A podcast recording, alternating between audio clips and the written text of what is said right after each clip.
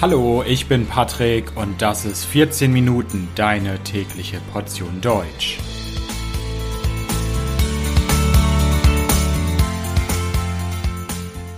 Folge 32 Zirkus in Deutschland. Hallo, hallo und herzlich willkommen zu einer neuen Folge von 14 Minuten. Ich hoffe, dass es euch gut geht.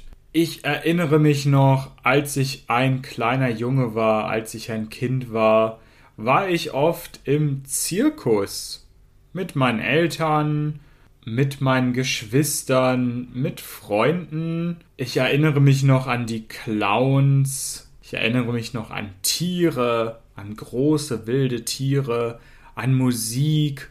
Und alles war sehr aufregend und abenteuerlich damals, als ich ein Kind war, im Zirkus. Aber das war, als ich ein kleines Kind war. Und ich habe nur noch sehr unklare Erinnerungen daran. Und eher Emotionen als wirklich Erinnerungen. Und seit vielen, vielen, vielen, vielen Jahren war ich nicht mehr in so einem klassischen Zirkus. Seit über 20 Jahren sicherlich. Klassischer Zirkus, da meine ich ein Zirkus mit Tieren, mit Clowns. Und in dieser Folge möchte ich ein bisschen über den Zirkus in Deutschland erzählen. Woher kommt überhaupt der Zirkus? Was hat er für eine Tradition? Wie hat sich das in Deutschland entwickelt? Und wie ist denn das heute in Deutschland. Ich selbst war schon lange nicht mehr im Zirkus. Wie ist denn der Trend heute? Ist der Zirkus immer noch modern? Gehen noch viele Leute in den Zirkus? Darüber werde ich auch sprechen, über den Zirkus im Jahr 2022 in Deutschland. Aber wir starten erstmal. Und zwar, woher kommt überhaupt der Zirkus? Ganz ursprünglich kommt der Zirkus aus dem antiken Rom. Daher kommt auch das Wort Zirkus, das man ursprünglich nicht mit Z geschrieben hat, vorne, sondern mit C vorne und auch in der Mitte. Und das war im antiken Rom eine Arena, ein großer Ort und da gab es dann Wettkämpfe, da gab es Gladiatorenkämpfe. Oft gab es eine Arena und um diese Arena herum im Kreis gab es dann Sitzreihen. Oft aus Stein und von dort aus konnten die Zuschauer, das Publikum dann das Spektakel verfolgen, die Show verfolgen. Heute hat man von diesen Arenen aus dem antiken Rom nicht mehr viel. Also klar, die Arenen existieren teilweise noch heute, die kann man besuchen, aber diese antiken Gladiatorenkämpfe gibt es natürlich nicht mehr so. Und wenn wir heute vom Zirkus sprechen, sprechen wir vom modernen Zirkus. Und der moderne Zirkus geht auf einen Briten zurück. Dieser Brite hieß Philip Astley. Philip Astley wurde 1742 geboren und er war Reiter und in seiner Freizeit hat er gerne Kunststücke mit seinem Pferd geübt, also kleine Tricks hat er geübt mit seinem Pferd. Und er war erst Soldat, er war Offizier in der Armee aber später dann hat er sein Hobby zum Beruf gemacht, zu seinem Hauptjob. Er hat sein Pferd trainiert. Astley hat dann verschiedene Sachen ausprobiert mit seinem Pferd. Und irgendwann, als er mit seinem Pferd trainiert hat, hat er festgestellt, hat er bemerkt, dass er am besten auf seinem Pferd reiten konnte und die Balance halten konnte, wenn er im Kreis reitet. Und dann hat er verschiedene Kreisgrößen ausprobiert und zum Schluss kam er zu dem Ergebnis, dass ein Kreis, der einen Durchmesser von 13 Metern hat, perfekt ist.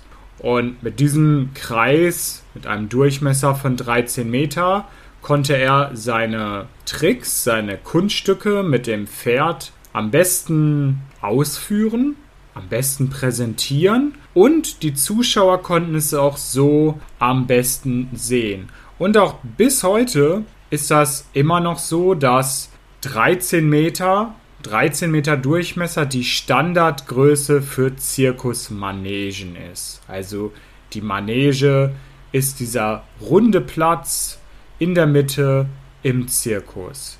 Bis heute 13 Meter Durchmesser. Aber was hat Astley danach gemacht? Er hat 1770 in London ein erstes Theater eröffnet, so hat er das genannt. Er hat es nicht Zirkus genannt, sondern Theater und hat da seine Kunststücke mit dem Pferd aufgeführt. Das war sehr, sehr beliebt. Viele Leute mochten das. Am Anfang war es nur eine Show mit einem Pferd, aber später kamen dann noch Akrobaten dazu, Musik kam dazu, Clowns kamen dazu und so wurde der Zirkus der Moderne geboren. Das war die Geburtsstunde des modernen Zirkus. Und ja, 1772 fing Astley dann an, durch Europa zu touren, nach Frankreich, durch andere Länder in Europa. Ende des 18. Jahrhunderts wurden viele, viele weitere Theater gebaut, die diesen Zirkus in ganz Europa bekannt machten, auch in Deutschland. Damals waren die Zirkusse in Europa an einem festen Ort. Also der Ort hat sich nicht verändert. Es gab ein Gebäude und dort war dann die Zirkusshow. Das hat sich erst später geändert und zwar 1826 hatte ein Amerikaner eine Idee. Der Amerikaner Aaron Turner hat das Zirkuszelt erfunden. 1900 kam dieses Zirkuszelt dann auch nach Europa und mit dem Zirkuszelt wurde der Zirkus dann auch mobil. War nicht mehr an einem Ort gebunden, sondern es wurde zum Wanderzirkus. Also die Zirkusse sind von einem Ort zum anderen gezogen und es gab Shows in verschiedenen Städten.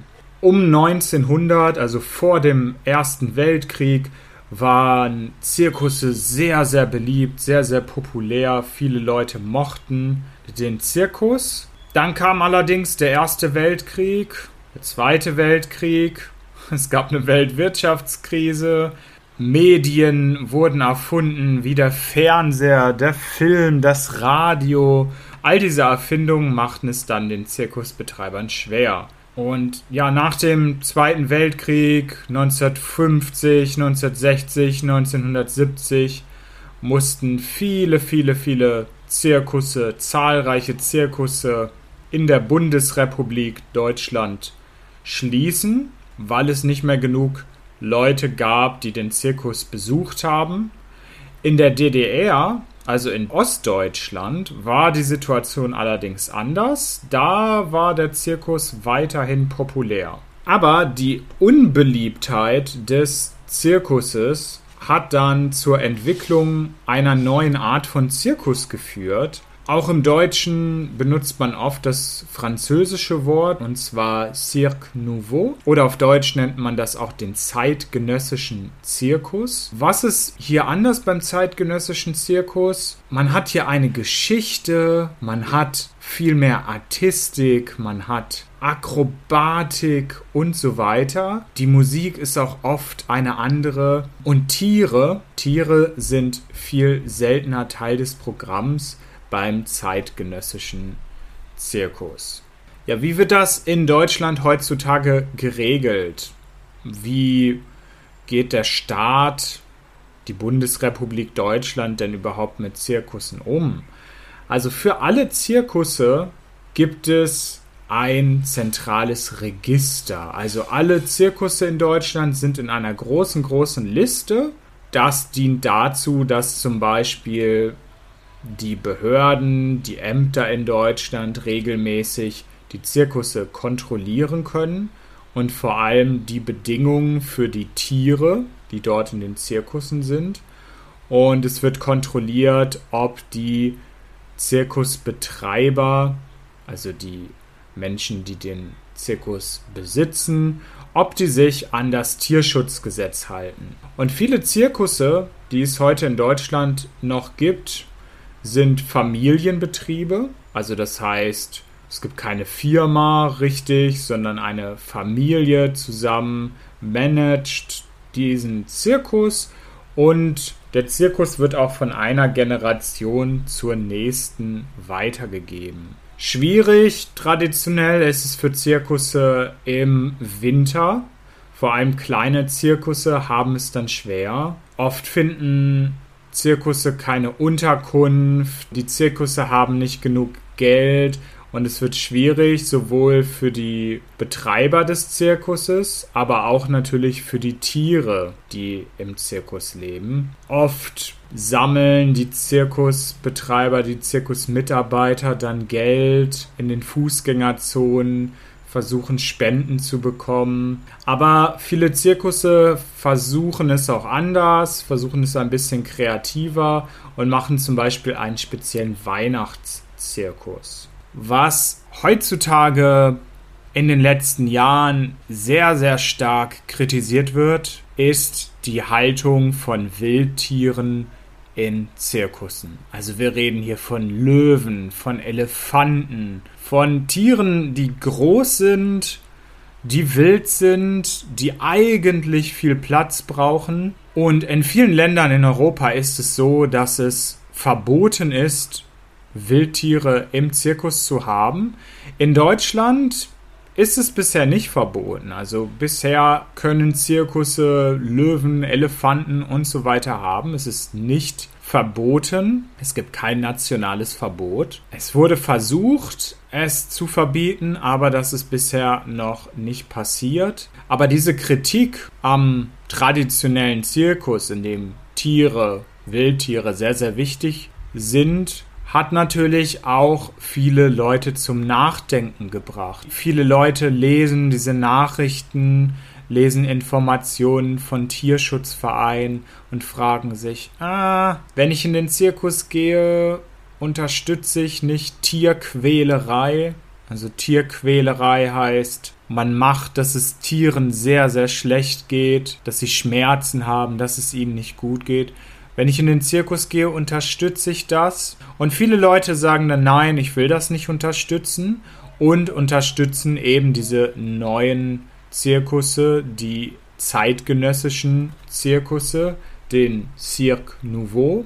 Und es bleibt auf jeden Fall spannend, wie es weitergeht, ob der klassische Zirkus mit Tieren, mit Wildtieren in Deutschland noch eine Zukunft hat oder ob Wildtiere im Zirkus bald verboten werden und damit vielleicht auch diese Art von Zirkus ausstirbt und es bald nur noch den zeitgenössischen Zirkus gibt, in dem es keine Wildtiere gibt, sondern viel, viel Akrobatik. Wenn ihr übrigens selbst mal in den Zirkus gehen wollt in Deutschland und dabei vielleicht auch nicht unbedingt die Haltung von Wildtieren oder Tieren generell unterstützen wollt, dann habe ich hier zwei Tipps für euch. Nummer eins Circus Roncalli. Circus Roncalli ist einer der größten und bekanntesten Zirkusse in Deutschland und verzichtet seit 2018 komplett auf Tiere. Und trotzdem ist der Zirkus Roncalli immer noch relativ nah am klassischen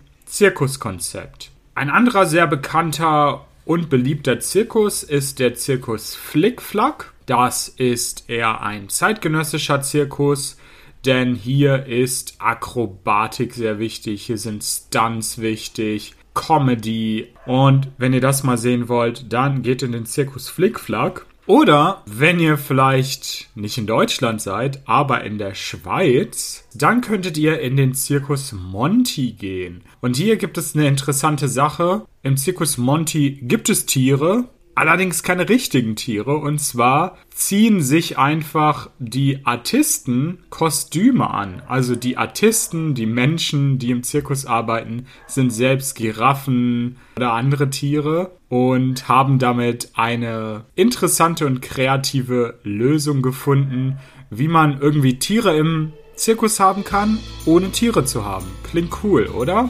Und damit sind wir am Ende dieser Folge. Ich bedanke mich fürs Zuhören. Das Transkript dieser Folge findet ihr auf www.14minuten.de. Ich wünsche euch alles Gute. Bis bald. Ciao, ciao.